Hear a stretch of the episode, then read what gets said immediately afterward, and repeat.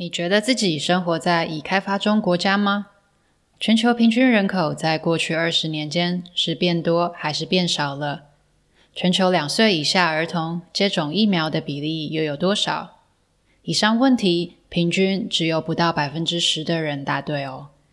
如果你想知道怎么消除无知，对世界有真正的认识，那不要错过今天这一集。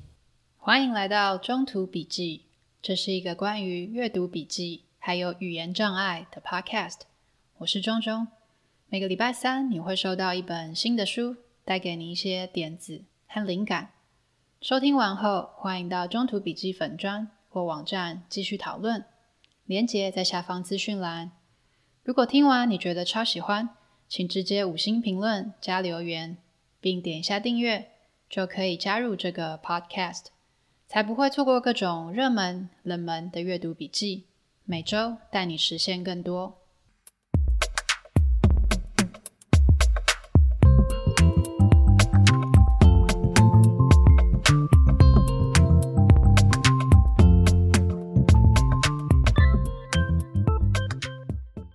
今天要介绍的这本书是《真确》。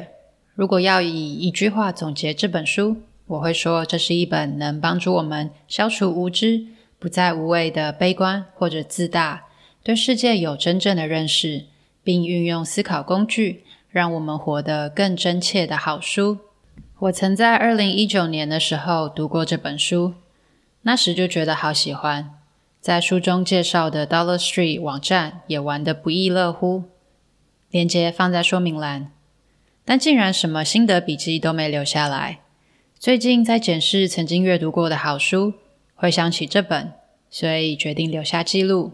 但是在网络上研究了一阵后，反而不知道该如何动笔，因为这本书太多人读分享了，还有人已经做了详尽的书摘，将书中提到的十种直觉偏误以及避免方式一一列出，甚至还有资料科学家以资料科学的角度切入写写了一篇文章分享，连接一样放在说明栏，实在让自己惭愧，不知道还能变出什么新把戏。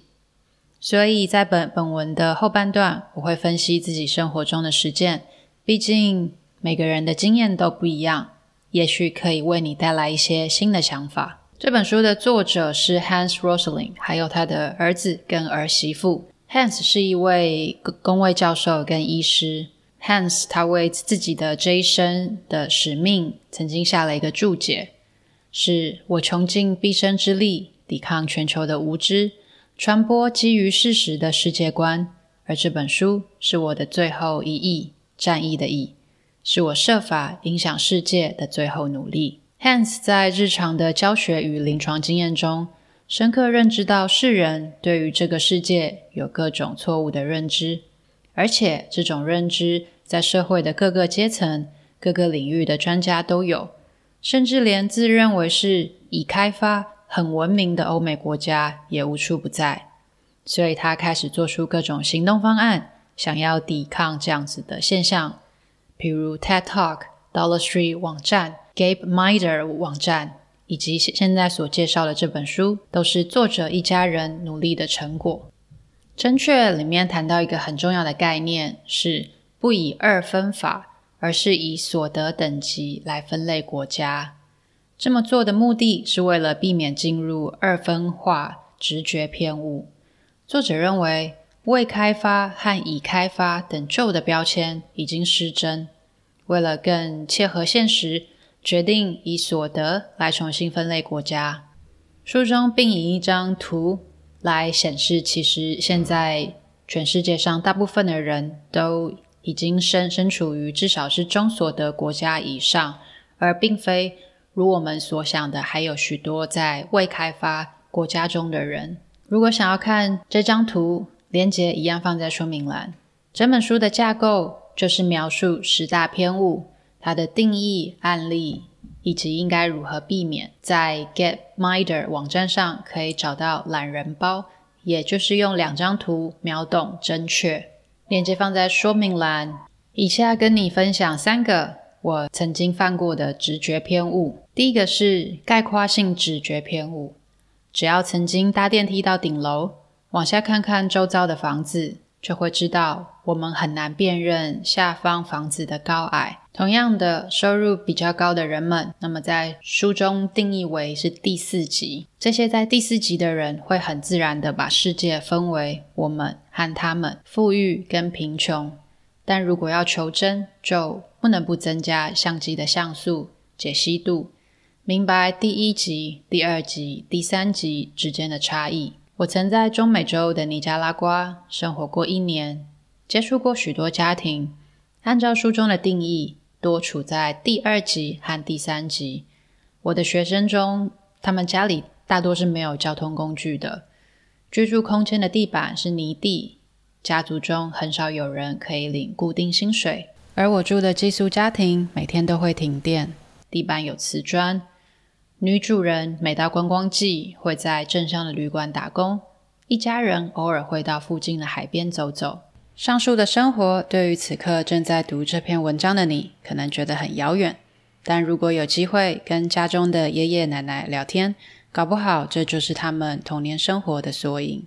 不过，即使几十年的时间，台湾社会就经历了迅速的升级过程。因此，要明白，个人与国家都可能往上升级。当然，国家也不是只有分成开发中跟已开发。第二个是直线思考偏误。台湾新闻近年来，大概每隔一段时间就会出现少子化相关的报道。报道中的论点，不外乎是担忧少子化造成人口减少。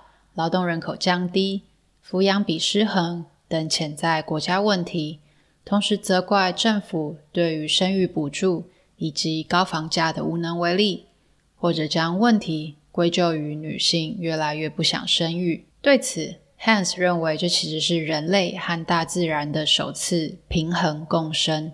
过往儿童出生率高，一个妈妈要生出五个小孩，是因为存活率较低。加上谋生方式大多属于劳力密集，因此需要增加基数才能喂饱家人。也就是说，生的越多，即使不幸夭折了几个，还是有机会补足劳动需求。但随着世界上大部分的国家脱贫、改善工位情况，儿童的存活率变高，当然出生的儿童数就下降了。因为母亲也希望能够将更多的资源投入在孩子身上。让孩子好好长大。至于因为出生人口数骤降而造成的抚养比上升，则是在旧平衡后的过渡期，预计会在三个世代后进入新的平衡。在新平衡中，一对父母平均生出两个小孩，而小孩都会平安长大成人，再孕育下一代。在理解到人口其实不会呈直线增加后，我们应该更关注的是，如何补足劳动人口的缺口？如何减轻青壮年的抚养负担？第三个是宿命型直觉偏误。最近接到补税通知，由于一些因素，我需要补缴将近八万元的税。看到的当下当然是超级不爽，仿佛都可以看到自己的裤子口袋破洞，然后里面的钱就这么掉进水沟里。更糟的是，距离补税截止日期只剩下两天，先不说信件往返，电话沟通可能要耗费不少精力，加上政府缓慢的作业时间，应该不会有任何转圜余地了吧？我一边责怪自己怎么拖到这么晚才处理，一边脑中浮现对于政府办事效率的刻板印象，但不想跟钱过不去的我，决定还是拨通电话去国税局问个究竟。清楚说明来意后，没想到电话里那头传来国税局专员爽快的答应：“可以啊，请填写一份申请单，我们会重新审核。”于是我尽快整理资料，填写表单，将流程处理完毕。隔天也很快收到国税局回电，表示已经审核通过。又隔了两天，就收到挂号通知我新的结算结果，不仅不用补那八万元，还会退税。当下当然是松了一口气，因为少了一笔预期之外的开销，也可以运用在生活所需。回想起这段故事，如果在中间任何一个环节，我因为自己的宿命型直觉，譬如不相信政府的行政效率，不相信已经这么久的案件还可以修改，而放弃拨这通电话，结果将会大不同。最后，我想以书中的这句话做总结：每年进步一点点，几十年后就是巨大的改变。这不仅是一句乐观的口号，同时也提醒我们应该能够将看事情的眼光变得更立体，能够以不同的角度切入，可以有意识的放大和缩小，能够加上时间轴。或是有可比性的他物来做比较，不是只有自己会成长，整个大环境中的许多事物，包含个人、国家、宗教和文化，也都是会逐渐进步的，只是改变得很慢，但缓慢的小改变也可以日后造成大变化。Hans Rosling 教授已于二零一七年过世。衷心感谢他对于传播真实的世界观所做出巨大贡献。希望今天这集有帮助到你。如果想看文字版，连接在说明栏，请按赞加订阅，我会持续与你分享。那我们下次再见。